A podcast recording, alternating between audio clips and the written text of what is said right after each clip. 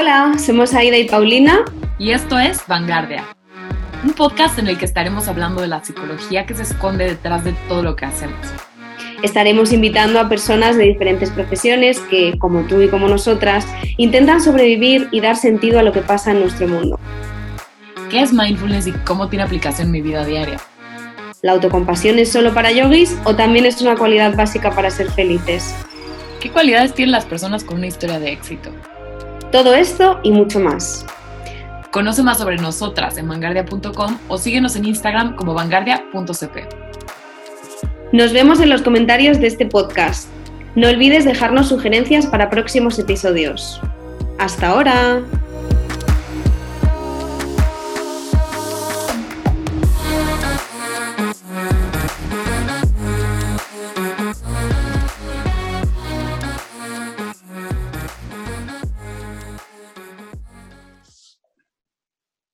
Listo.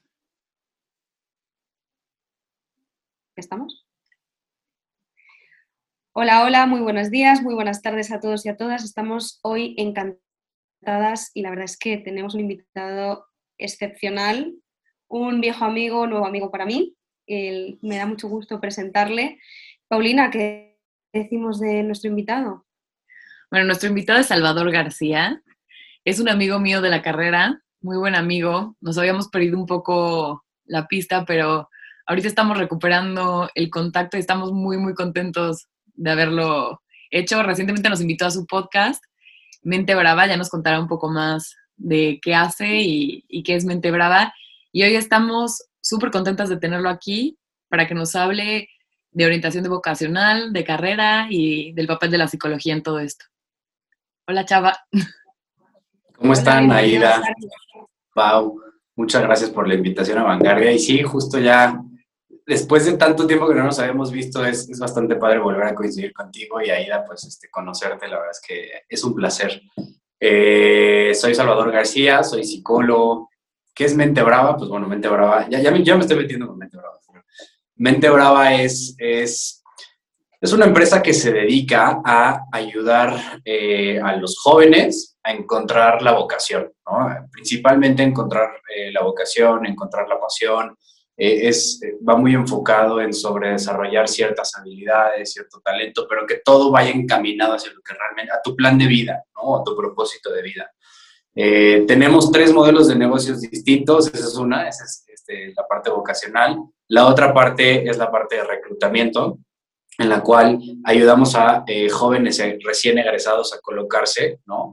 Pero antes de colocarse, pues ayudamos a diseñar su CV, este, simulaciones de entrevista, ¿no? O sea, que realmente se preparen para, para la parte profesional. También ayudamos, evidentemente, a las empresas a, a, reclutarles su talento. Y, pues bueno, la última parte que tiene que ver mucho más con la parte de psicología. Somos una empresa que estamos actualmente haciendo este, mucho apoyo clínico por esa parte en, las empresas, ¿no? Este, para ayudar un poco a, disminuir todo este tema de la ansiedad y todo este tema de la pandemia. Entonces, eso es mente brava prácticamente, ¿no? Es, es un tema que va muy ligado a la vocación y al talento.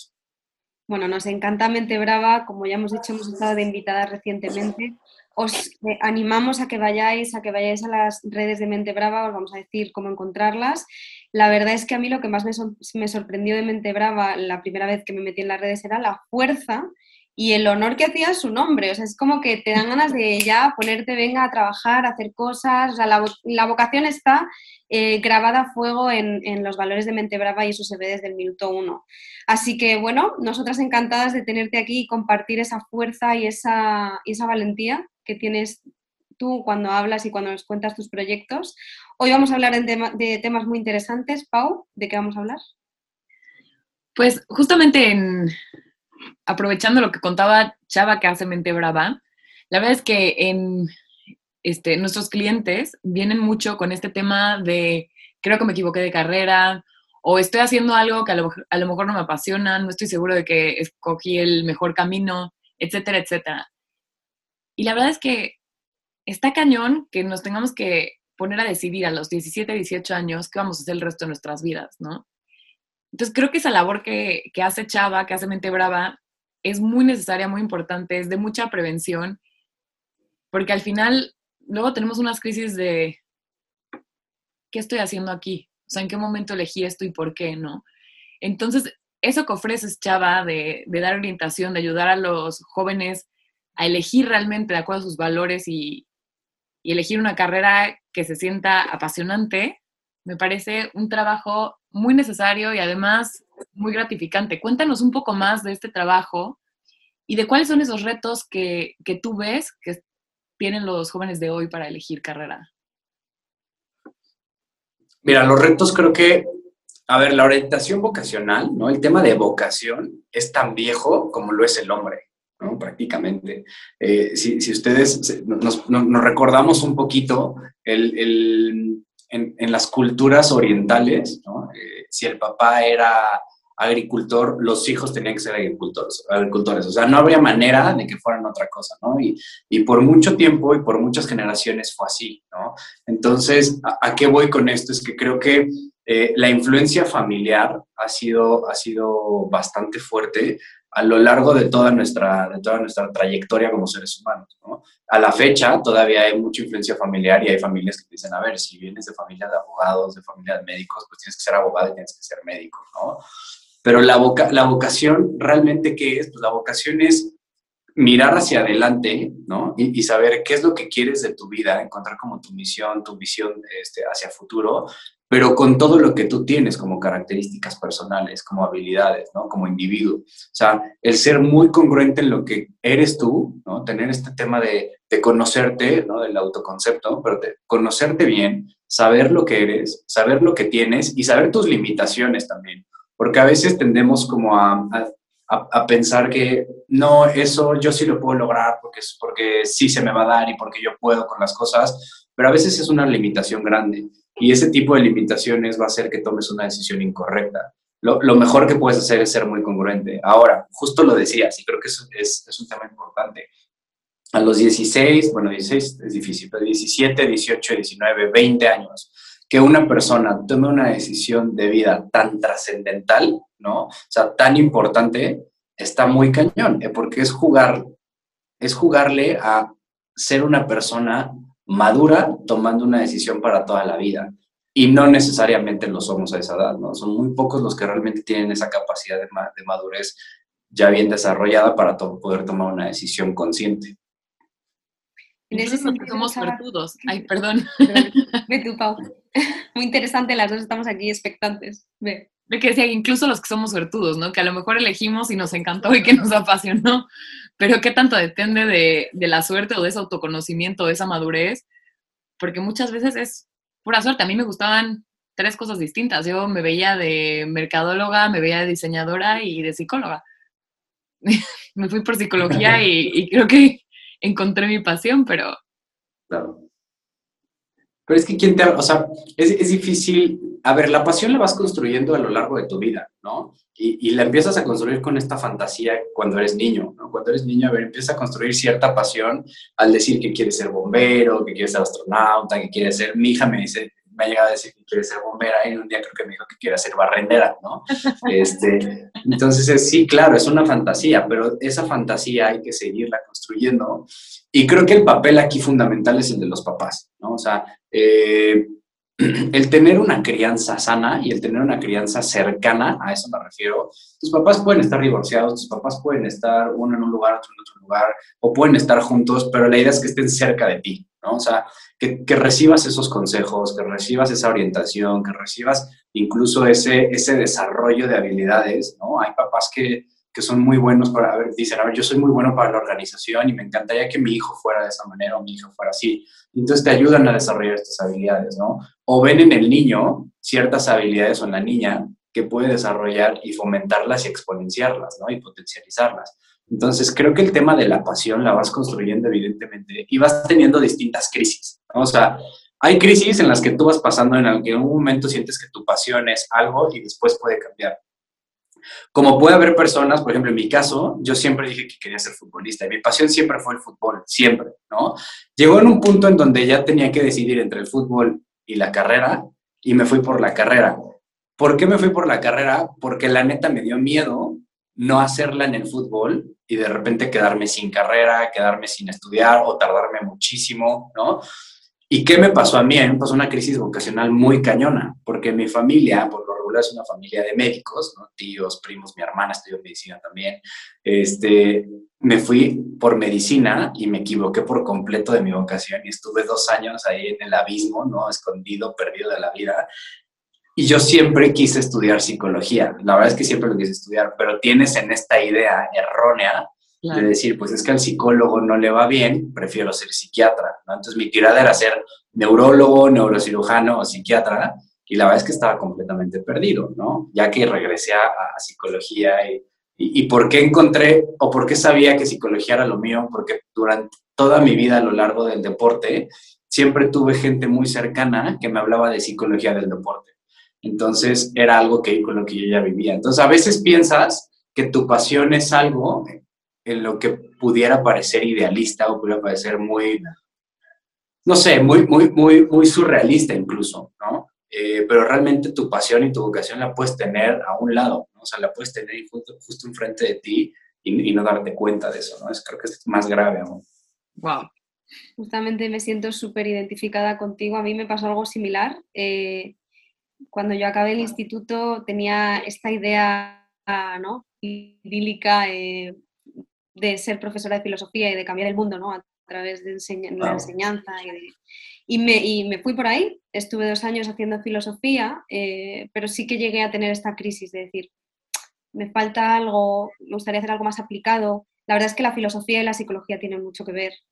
Sí. Y justamente en el segundo año de carrera tuve la asignatura de introducción a la psicología que tienen en la carrera de filosofía y fue cuando dije, es que es esto, ¿no?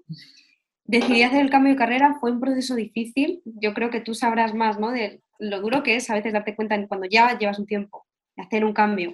Y mucha gente me decía, pero es que has perdido dos años. Mm. Y la verdad es que ya ha pasado bastante tiempo y cada vez pienso y siento más que he ganado dos años, porque esos dos años me aportaron tanto y me aportan cada día tanto como psicóloga, me hacen diferente y además me dan una perspectiva que no tendría si no hubiese vivido, uno, el cambio y dos, la formación, ¿no? Claro. ¿Qué papel tiene me pregunto entonces qué papel tiene la psicología a la hora de ayudarnos pues a prevenir esas crisis, pero también a pasarlas y a, crecer de ellas, ¿no? Y a, y a, trascender de ellas. Pues mira, cada vez que hablamos de un ser humano y que estamos hablando de toma de decisiones, tiene que ver la psicología 100%, ¿no? Me parece que el, el tomar una decisión lo puede hacer cualquiera, pero no lo sabe hacer cualquier persona, ¿no? O no lo sabemos hacer cualquier persona. Eh, el tomar una decisión implica, vamos a hablar eh, en particular de la carrera, el tomar una decisión de carrera implica, uno, el tema de identidad, ¿no? O sea, el que tú tengas una identidad ya un poco más desarrollada y un poco más clara, ¿no? Y el saber más o, más o menos tu camino. Dos, el autoestima es fundamental, ¿no? O sea, eh, creo que a partir de, de, las construcciones que vas teniendo con tu autoestima, pues es, es donde tú vas eh, poco a poco generando o tomando mejores decisiones. Y tres, el tema de la autoeficacia, ¿no? que para mí es, es fundamental. Eh, Bandura, de hecho, hablaba como de este tema de la autoeficacia y decía, a ver, eh, la autoeficacia se, se, va a desarrollar de, de, cuatro maneras distintas, ¿no? Estos logros de ejecución, ¿no? En los cuales yo con el pasado, yo con la experiencia me voy a dar cuenta, ¿no? Si realmente puedo hacer lo que quiero hacer, supongamos, vamos a poner un ejemplo, ¿no? Eh, si yo era muy malo para matemáticas, pero eh, imagínate que yo hubiera dicho quiero estudiar finanzas. Mis logros de ejecución no están. ¿Por qué? Porque yo no era bueno en matemáticas, ¿no? No era algo que a mí se me facilitara y que, y que pudiera hacer. Entonces, si yo digo después que quiero estudiar una carrera relacionada a los números, a las matemáticas, pues evidentemente me iba a costar trabajo y no suena como lógico, ¿no? Y vienen otros, otros constructos también como la persuasión verbal, lo que te va diciendo la gente, ¿no? Eh, lo que te va diciendo tu familia, es que tienes cara de tal y es que tienes eh, una personalidad que va hacia el médico. Entonces, empiezas a desarrollar cierta identidad que si no tienes esa madurez, te la vas a creer, ¿no? Hay chavos que a mí me ha tocado en la, en la consulta que, que me han dicho, es que quiero estudiar derecho por una serie que vi, así tal cual, ¿no? Sí. O sea, y, y, le digo, a ver, no, o sea, la, la, serie, ya sé qué serie es, es la de Suits, ¿no? Este, tú quieres ser como Harvey Specter. Perfectísimo, pero para eso, eso es algo que se construyó en un libreto y que está hecho justo para eso, para enamorar a la gente. Pero el derecho en México no es lo mismo que el derecho en Estados Unidos. Este, tus condiciones no son las mismas a las condiciones de, una serie. Entonces, hay que empezar a poner, sí puede serlo y puede ser mucho mejor, si quieres, pero hay que empezar a construir esa persona. Hay que, hay que, hay, que ser esos escultores ¿no? de, la vida enfocado realmente a lo que eres tú. Entonces, sí, el papel de la psicología es fundamental, porque tiene que ver con, este tema. Me encanta, me encanta cómo lo planteas. Creo que nunca había escuchado una forma tan bonita, tan completa y tan apasionante de describir la orientación vocacional y lo que es construir la pasión. Me encanta eso que dices de, claro, es que la pasión se va construyendo, ¿no? Y la seguimos construyendo y hay estas crisis que nos ayudan o a reforzarla o a cambiar, ¿no? Estos cambios de carrera, como los dos lo comentaron, suelen ser difíciles, sobre todo a lo mejor cuando te planteas cambiar de completamente de trabajo, ¿no? A lo mejor ya terminaste la, carrera, estás trabajando. ¿Qué ves tú ahí, Chava? ¿Qué veo en los cambios de carrera cuando, en los cambios de carrera de universidad en universidad o de universidad hacia el trabajo? Cualquiera de los dos. En los cambios de carrera de universidad a universidad, ah, yo, yo comparto mucho la, la, idea que tiene Aida, ¿no? Este, creo que mientras más viejo te vas haciendo, más vas diciendo, sí, claro, no perdí dos años, sí gané dos años, porque en esos dos años me di cuenta de muchísimas cosas. Yo, por ejemplo, eh, en ese momento yo lo único que quería era ya cambiarme de carrera, porque de verdad me estaba yendo súper mal, o sea, pero mal, mal, mal, ¿no? Y yo sabía que mis papás habían perdido muchísimo dinero, ¿no? En una carrera en la que yo de plano a mí me valió por completo, porque aunque no tenía la vocación, no tenía el interés, tenía una eh, completa inmadurez en, en, mi vida, ¿no? Entonces, estaba en otro mundo por completo, ¿no? Yo ya lo que quería era cambiarme. Y me acuerdo perfecto que mi mamá me dijo, sí, ya, o sea, ahorita la que tú quieras, a la que tú me digas, pero ya te, te, largas de medicina, ¿no? Y mi papá me dijo, mi papá era el que quería ese como, eh, quería que yo siguiera en ese camino, ¿no? Para mí ya de plano ya no. Entonces, lo que veo en estas crisis es, uno, viene otra vez el tema de toma de decisión, porque viene otra vez ese, ese tema de decir, fracasé, ¿no? Y ahora sí fracasé con todas las palabras por más que te haya ido, que hayas reprobado todas las materias, por más que hayas pasado todas las materias y que tuvieras un buen promedio, al final es un fracaso, porque es una decisión que tomaste que al final no te va a servir para nada, vamos a dejarlo así. Entonces volteas a ver a la sociedad y la sociedad te va a decir, perdiste dos años o perdiste un año, tomaste una mala decisión, te equivocaste, bla, bla, bla. Entonces, esta crisis lo que va a hacer es que que todavía complica un poco más las cosas, ¿no? Yo, me acuerdo muy bien de una, este, alguien que tuvimos en común, que hasta el octavo semestre de medicina se cambió de carrera, ¿no? Y el trabajo que, le, que, que, cuesta eso y aceptarlo, ¿no? O sea, me parece que mientras más rápido tomes la decisión cuando sabes que ya no es lo tuyo, eh, creo que puedes sanar las heridas un poco más rápido, ¿no? Ahora. Eso nos paraliza y casi, casi que me aguanto, ¿no? Exacto. Y, en el tema de la carrera es más difícil aún, porque eh, tú ya te graduaste como psicóloga y tienes un título como psicóloga y tú ya tienes, eh, incluso la, la, gente te ve como psicóloga, pero de repente dices que vas a trabajar en ventas en algún lugar o que vas a trabajar en algo completamente distinto o que ahora vas a hacer algo que no tiene nada que ver con tu carrera y es difícil. Es difícil, ¿por qué? Porque uno tiene que ver con las oportunidades de tu contexto, ¿no? Eh, me parece que influye mucho, eh, yo siempre les, les, platico tanto a mis alumnas como, como, a los que les doy orientación vocacional, les digo, a ver, siempre que vamos a dar orientación vocacional, lo primero en lo que tenemos que pensar, además de la carrera, es el contexto laboral. No es lo mismo ser urbanista en México que ser urbanista en España el urbanismo en, en México prácticamente está nulo, no existe, ¿no? O sea, tú sales a la calle y, no ves nada de urbanismo. En España, en Estados Unidos, en otro tipo de países, por supuesto que sí. Ahora, ¿qué carreras pueden ser una maestría o qué carreras pueden ser una licenciatura o una ingeniería o algo para, para preparar? Entonces, el contexto laboral es fundamental, ¿no?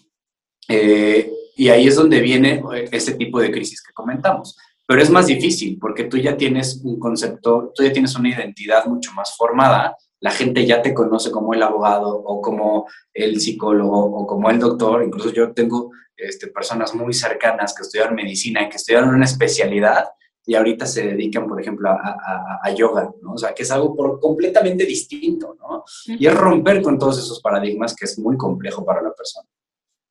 Eso es algo difícil, ¿no?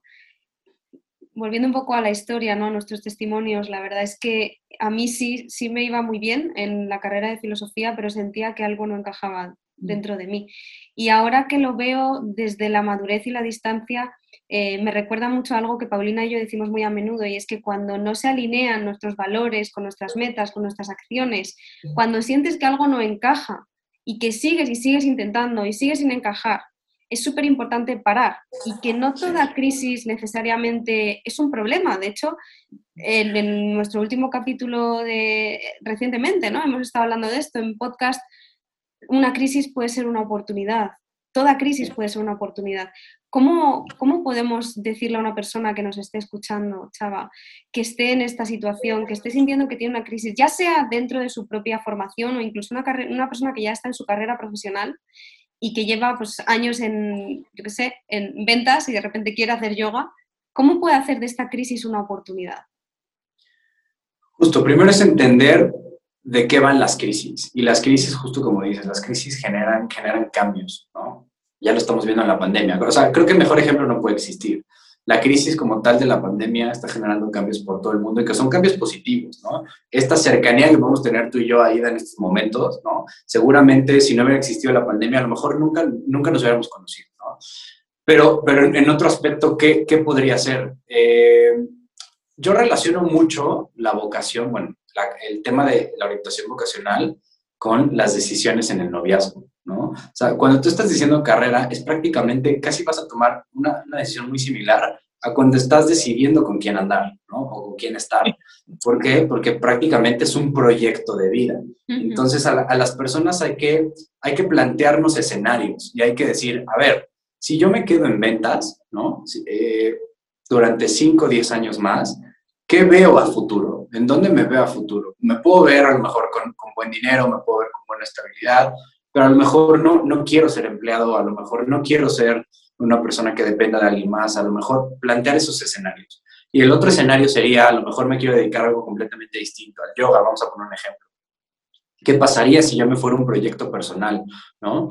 Es lo mismo cuando están entre dos carreras, ¿no? Y les digo, a ver, si tus dos carreras se pueden alinear, ¿no? La filosofía y la psicología, pues estudia una como base y a lo mejor métete a diplomados, métete a algo y después piensa en una maestría en filosofía, ¿no?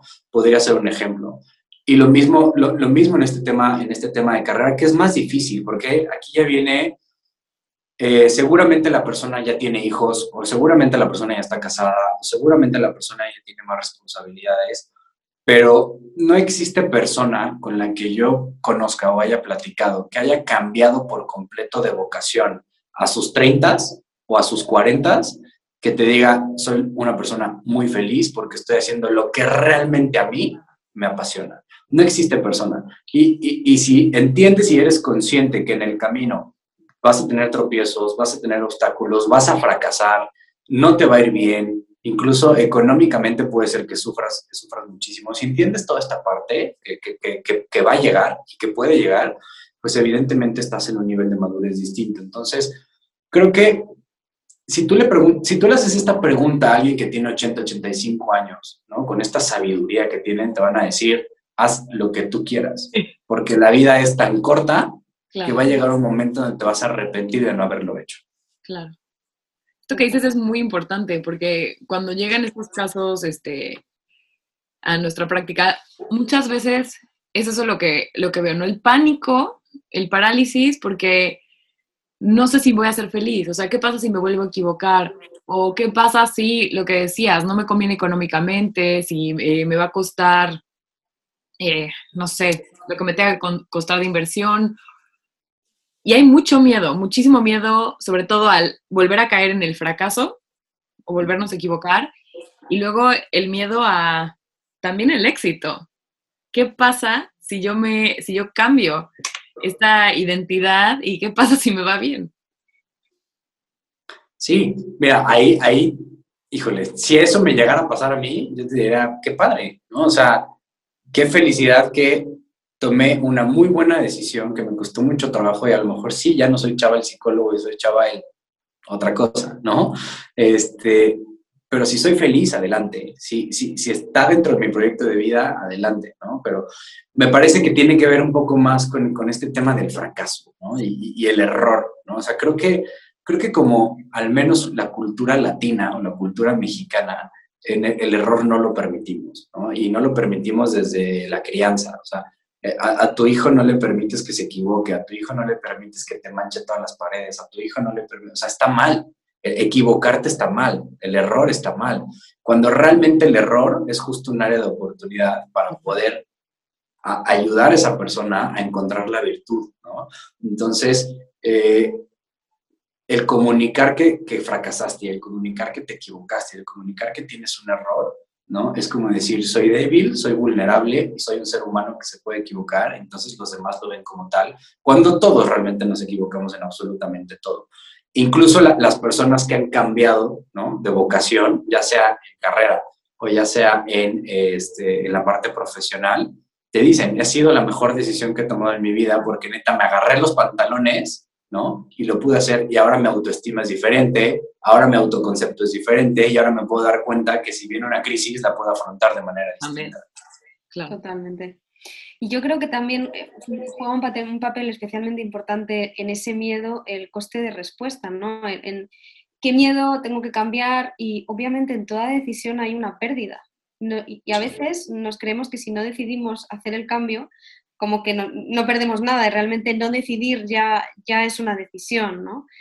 Muchas veces entramos en ese parálisis de, wow, es que con estas opciones, o sea, ya no sé ni qué hacer. Eh, Paulina y yo hablábamos mucho acerca de este efecto, ¿no? El overchoice effect, como ese parálisis que nos entra cuando tenemos demasiadas opciones. Me imagino que esto también es un tema, ¿no? En, en la consultoría vocacional, cómo en España, por ejemplo, me imagino que en México también, se han multiplicado el número de carreras, de maestrías, de diplomatura, de, todo. Ya no eres psicólogo, ya eres psicólogo eh, de, yo qué sé, de usabilidad o ya eres eh, hay carreras muy específicas, ¿no? Por ejemplo, aquí en España hay carreras como carreras que son desde el inicio de recursos humanos, relaciones laborales. empiezas desde el día uno, relaciones laborales. Y hace unos años tú tenías que hacer derecho, tenías que hacer psicología, ¿no? Lo cual te daba un poco un abanico más grande para poder decidir y retrasaba esta decisión tan tajante de a qué me voy a dedicar en mi día a día, en mi contexto laboral. ¿Cómo ves esto de, de que se multipliquen las opciones? ¿Crees que realmente genera parálisis? Es, es, peligroso, es peligroso porque es justo lo que les decía. A ver, eh, las universidades, ¿qué es lo que están buscando? Las universidades lo que realmente buscan es matricular, ¿no? Sobre todo las privadas. Y las públicas, ¿qué es lo que están buscando? Pues evidentemente mandar al mundo laboral a los más profesionistas que se pueda con una calidad distinta, ¿no? Pero las privadas buscan mucho la matrícula, también con ese tema de calidad, por supuesto, ¿no? Pero, pero esto es un negocio y se tiene que sol, solventar a final de cuentas, ¿no? Y eso, eso nadie lo, este, no, lo podemos ocultar, ¿no? ¿Por qué es peligroso? Porque es justo lo que les decía, hay que, hay que diferenciar entre las carreras que son técnicas y las carreras, ¿no? Que, que, a pesar de ser profesionalizantes, que son técnicas y las carreras que son carreras como tronco común, ¿no? Por ejemplo, yo también he visto mucho la de psicología organizacional últimamente o la de recursos humanos así tal cual.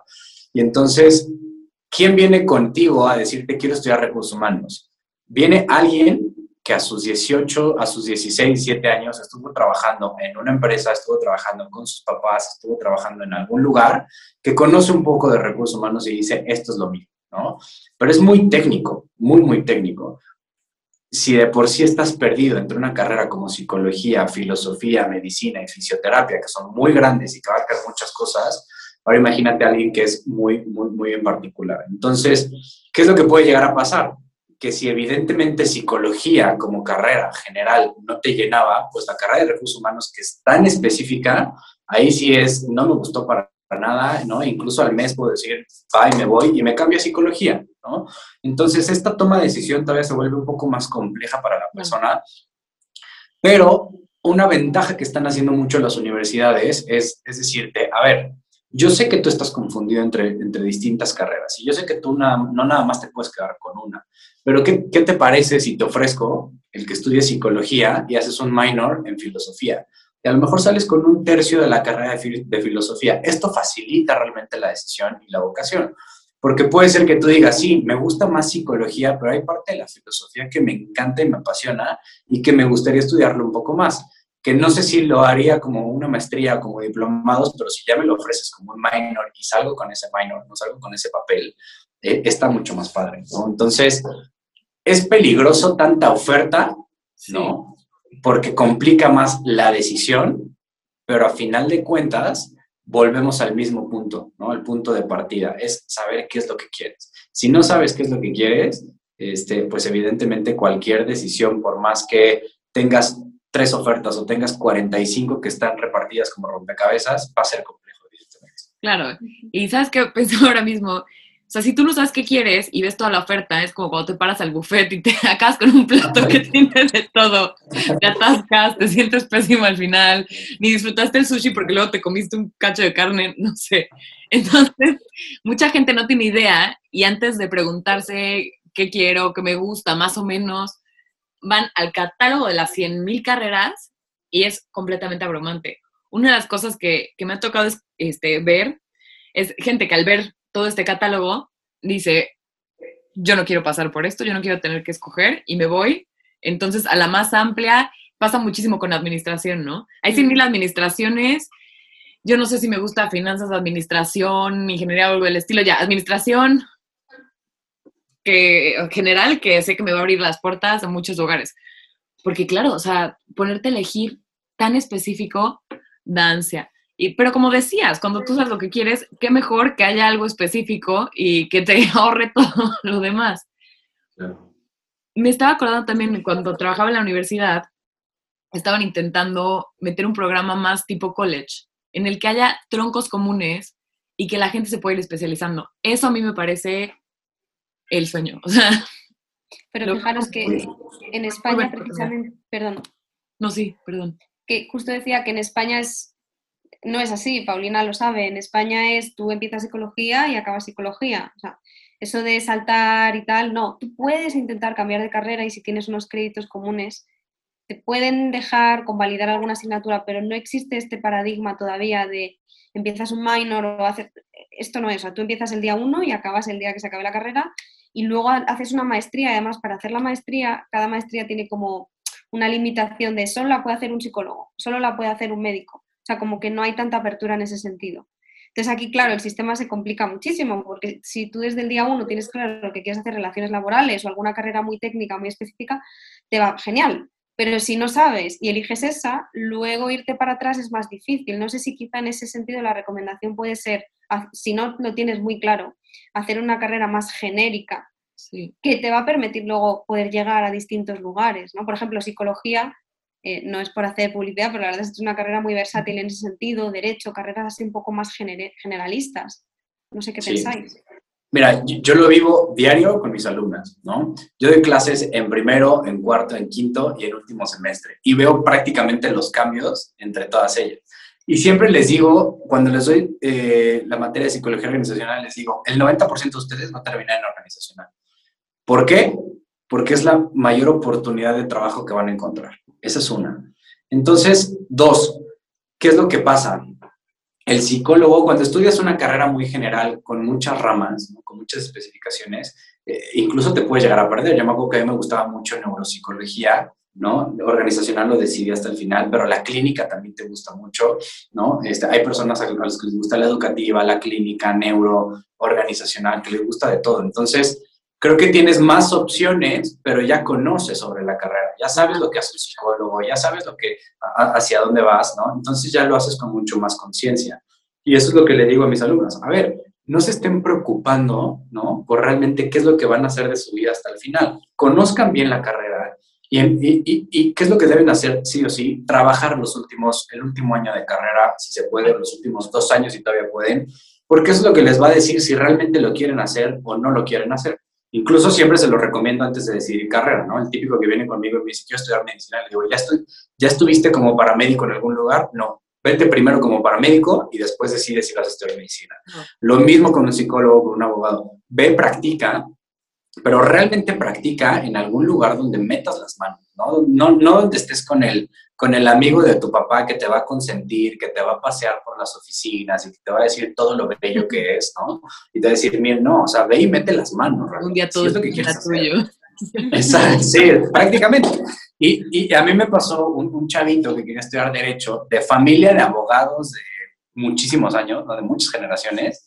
Llega conmigo y me dice, este, quiero estudiar Derecho, sí, estoy seguro, pero hay algo, tengo una cosquilla sobre gastronomía, ¿no? Le digo, perfecto vete a, derecho, practica con amigos de tu papá, con conocidos de tu papá, ve, mete las manos, ¿no? Y también métete a una cocina y ve que puede funcionar.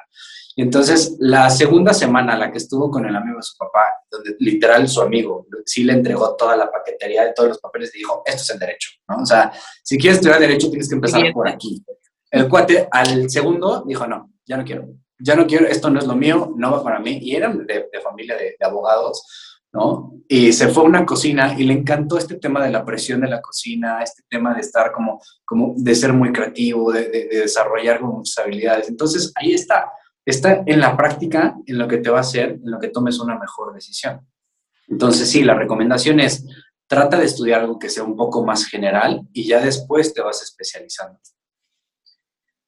Chava, o sea, qué propuesta tan padre, o sea, me encanta tu enfoque de orientación vocacional, porque no se parece a nada de lo que me tocó a mí en la carrera. me gusta muchísimo este giro que le has dado y, o sea, quiero volver a hacer publicidad en las redes sociales de Mente Brava. O sea, si no están convencidos hasta ahora que tienen que estar ahí escuchando a Chava ya, pues en este momento. Gracias, Pau. Pues sí. ¿Cómo te encuentran? Cuéntanos. A ver, me encuentran eh, en Instagram como eh, arroba brava, ¿no? Este, o ya personal Salvador G. Sámano. Y en Facebook estamos como arroba brava M. Y estoy ahí en Facebook como Chava García. Muy bien, Chava. Muy, muy bien. Bueno, estamos eh, encantadas, felices. ¿Algo que nos quieras contar así para terminar? ¿Alguna anécdota? ¿Alguna recomendación? ¿Una cita célebre? ¿Algo que te apetezca decir? una cita célebre. Eh, sí. Podríamos hacerlo tradición. Exacto, una cita célebre. Eh, no, digo, esto, esto da para muchísimo más, ¿no? Este, justo creo que usted, a ver, el enfoque que también ustedes le pueden dar es eh, una persona que quiere, no es lo mismo cuando quieres cambiar de carrera, cuando quieres cambiar de eh, carrera profesional, o sea, cuando quieres cambiar de profesión, ¿no? Que implican muchas otras cosas. Entonces, hay que, hay que ser todavía más conscientes, hay que ser todavía más maduros. La ventaja que tienes es que ya tienes un camino recorrido, que ya conoces cosas, que ya sabes de qué va la vida, que ya sabes cuáles pueden llegar a ser las consecuencias, ya tienes una visión mucho más grande, ¿no? Entonces, ¿qué es lo que realmente les recomiendo? Yo no, no les voy a recomendar en que, y no les voy a decir que pueden hacerlo todo en esta vida y que pueden ser magníficos, no va para allá el asunto. El asunto va a ser muy centrados, poner los pies sobre la tierra, evaluar las condiciones en las que estás, evaluar las condiciones y, y, el proyecto de vida que puedes llegar a tener en un futuro y sobre todo ayudarte de la gente que tiene experiencia, ¿no? Ya sea si vas a tomar decisión de carrera, ayúdate de un orientador y como les hemos dicho muchísimo, tiene que ser psicólogo, porque me ha pasado chavos que han venido conmigo y me han dicho, a ver, eh, soy homosexual, pero mi familia no lo sabe. Evidentemente lo sabe, pero no me he declarado homosexual y estoy confundido de carrera por completo. Entonces ahí tenemos dos problemas de identidad bastante fuertes, el vocacional y el sexual. Que el sexual puede tenerlo un poco más definido, pero es un tema de platicarlo con la familia. Entonces, imagínense la cabeza de esta pobre persona de estar pensando en tantos problemas. Evidentemente, la vocación no es lo más importante, ¿no? Sino lo más importante es comunicarlo a su familia. No, tocas un punto importantísimo, porque claro, estas crisis suelen estar acompañadas de una eh, crisis personal, ¿no? O sea, puede ser que te, te estén pasando muchas cosas en ese momento y como dices, un psicólogo te va a ayudar a identificar y a, te va a ayudar a que esa decisión de cambio no sea necesariamente el huir de otro problema que estás teniendo en el momento o a tomarlo desde, desde una aceptación real, ¿no? O sea, me estoy yendo de esta carrera porque realmente siento que no puedo o porque me estoy diciendo que soy tonta al compararme con mis compañeros. Y eso te lo puede dar el psicólogo. No tanto a lo mejor una persona que solo sabe de carreras o algunas técnicas de, de toma de decisiones. Perfecto, justo, justo, ¿no? Y es la parte fundamental. Y para alguien que se va a cambiar literal de profesión son los que menos piden ayuda. De verdad, son los que menos llegan y ustedes también lo han de ver mucho, ¿no? Y ustedes se dan cuenta, ¿no? que la persona debería de hacer cambios en su vida, ¿no? A lo mejor cambios tan trascendentales no, no lo sabemos, pero podría ser. Y es tener esa humildad, ¿no? También tener esa humildad como profesionista o como profesional de decir, a ver, no pasa nada si me cambio, no pasa nada si hago otra cosa. Van a pasar muchas cosas, pero no se va a acabar el mundo ahí, ¿no? Total. Y es parte de la vida crecer, evolucionar, cambiar y que nos cambien los gustos y que nos cambien las cosas que nos funcionan, ¿no? Y es que si no, no, no estaríamos evolucionando. Y seguro que ese señor de 85 años al que le preguntábamos antes, ¿no? Pues nos podría hablar mucho de esto, también hablar con las personas mayores de, estos temas, de cómo han vivido los cambios en su vida, de qué balance hacen ahora, ¿no? Porque yo creo que nos pueden dar una lección de, de realidad y de vida increíble. Claro. Y pues sí, como decías, Chava, se vale equivocarse. O sea, lo quiero volver a decir porque hemos hablado de todo lo complicado que es este proceso. Entonces, pues ya lo saben, si se equivocaron, no pasa nada. Se puede cambiar y además pueden hacer de ese cambio una súper oportunidad de crecimiento, de desarrollo y camino a la felicidad. Pues bueno, ha sido un placer. Me divertí. Chava, eh, esperamos que sea una de muchas eh, visitas a, nuestro podcast y de muchas reuniones eh, que compartamos. De verdad, es un placer hablar contigo. En algunos momentos me olvidaba que estábamos en un podcast y me daban ganas de, traer mis palomitas o de traer algo y como que escucharte porque, bueno, yo estaba pensando que tus alumnos y alumnas deben estar encantados, no sé, tener un profe tan cercano y que comunique también, que dibuje también todas las ideas, no sé. Mil, mil gracias. Es un placer eh, tenerte como profesional y también como amigo. Así que también estaremos encantadas de volver a Mente Brava. Ya hemos dicho que nos ha encantado. Y para nuestros oyentes, bueno, pues aquí vamos a seguir dando guerra con los podcasts, con, un poco contagiadas de esa mente brava y de esa valentía que nos da Chava. Eh, no sé, ¿qué más podemos decir a nuestros oyentes antes de decir hasta pronto? Bueno, yo quiero decirle a Chava, te agradezco muchísimo estar aquí no sabes, o sea, lo que siento, porque me siento como orgullosa de ti, ¿no? Porque estuve en ese proceso de crecimiento contigo, ¿no? Y este, aunque siempre te he admirado mucho, haberte visto cuando estabas, o sea, recién llegado de medicina, de qué onda, éramos cinco, conocernos y, y eh, lo que contábamos en Mente Brava, ¿no? Esa tribu que armamos, íbamos juntos a todos lados. Y hoy te redescubro y digo, qué crack, mi amigo. o sea, me encanta todo lo que nos cuentas y muchas, muchas gracias por estar aquí. Gracias a ustedes, neta. Este, este, este es el principio de una, de una, muy buena colaboración que vamos a hacer, sin duda, porque creo que los tres este, podemos, podemos ayudar muchísimo a, las personas desde nuestros campos, que la verdad son muy cercanos, ¿no? Creo que, creo que creo que ambas partes están muy cercanas en un tema tan empresarial y pues evidentemente el tema de, psicología y podemos ligar por completo la parte de vocación con la parte empresarial, ¿no? justo lo que estamos haciendo. Entonces, las puertas están por completo abiertas. Aida, te agradezco estas palabras, ¿no? También te considero ya una amiga, ¿no? Y Pau, pues, ¿qué te puedo decir? ¿no? Sabes que te quiero muchísimo y sabes que, este, que eres de esas personas que a lo largo de, de, la vida va, va, a seguir siendo este, mi amigo, va a seguir siendo esa persona tan importante. ¿Y qué le decimos a nuestros oyentes? Pues, pues justo lo que dice, justo lo que dice Pau, ¿no? Eh, la vida tiene muchos, muchos vaivenes, la vida tiene muchos picos y muchas crestas y muchos de todo lo que ustedes quieran.